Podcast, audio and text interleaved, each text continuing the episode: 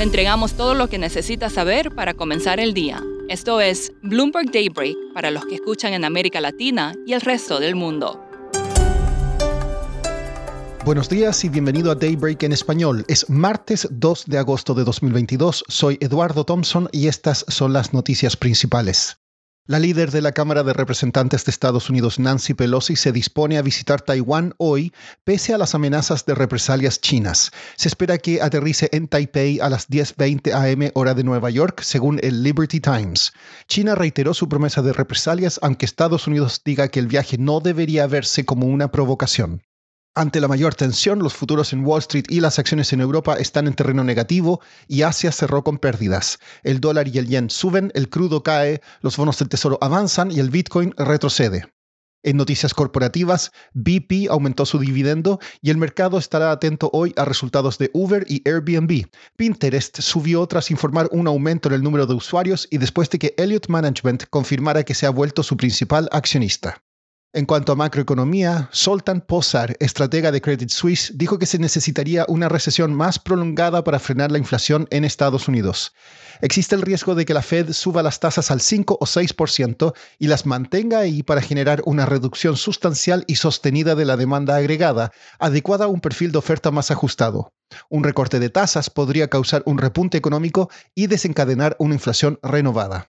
Estados Unidos mató al líder de Al Qaeda, Ayman al-Zawahiri, en un ataque con drones de la CIA.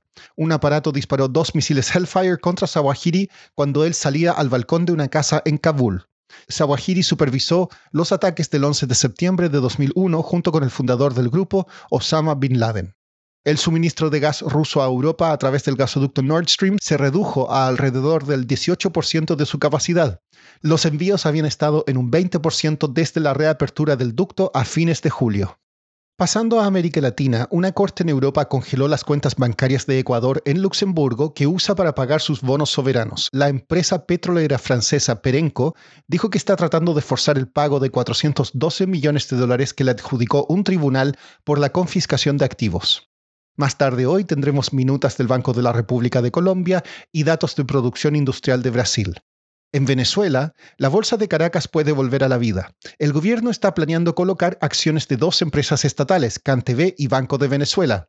Nicole Yapur, periodista de Bloomberg News en Caracas, nos cuenta más.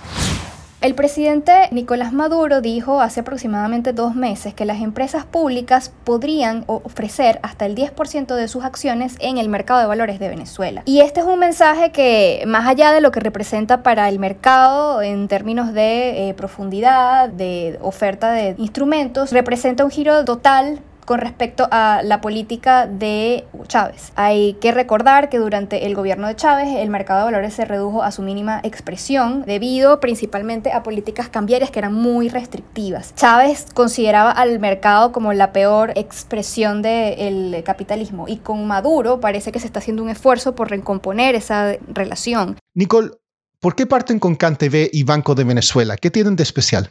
Estas dos empresas tienen la eh, particularidad de que ya tienen un porcentaje de sus, de sus acciones eh, cotizándose en el mercado de eh, valores. Banco de, Venezuela es el banco más grande del país, fue nacionalizado bajo el gobierno de Chávez y cuando era privada ya tenía un porcentaje mínimo de, acciones, era aproximadamente un 2% que ya se cotizaban en, la bolsa. Y CanTV es un caso parecido. El problema que tiene particularmente CanTV es que, es que, bueno, que no está al día con la publicación de balances eh, financieros y no se tiene mucha información sobre su desempeño. Pero bueno, ya ambas compañías han dicho que están dispuestos a ofertar hasta 5% de sus acciones, lo cual ha sido bien recibido por el mercado. Y Nicole, ¿Podrían venir más empresas a hacer colocación de acciones? Sí, precisamente la gran expectativa es lo que va a pasar luego. Hay, hay, una gran expectativa puesta sobre la posibilidad de que las empresas del sector petrolero puedan ofertar. Ya Maduro lo asomó en una alocución que hizo, que empresas mixtas del área petrolera, eh, petroquímica y gasífera quizás puedan eh, salir al, em, al mercado.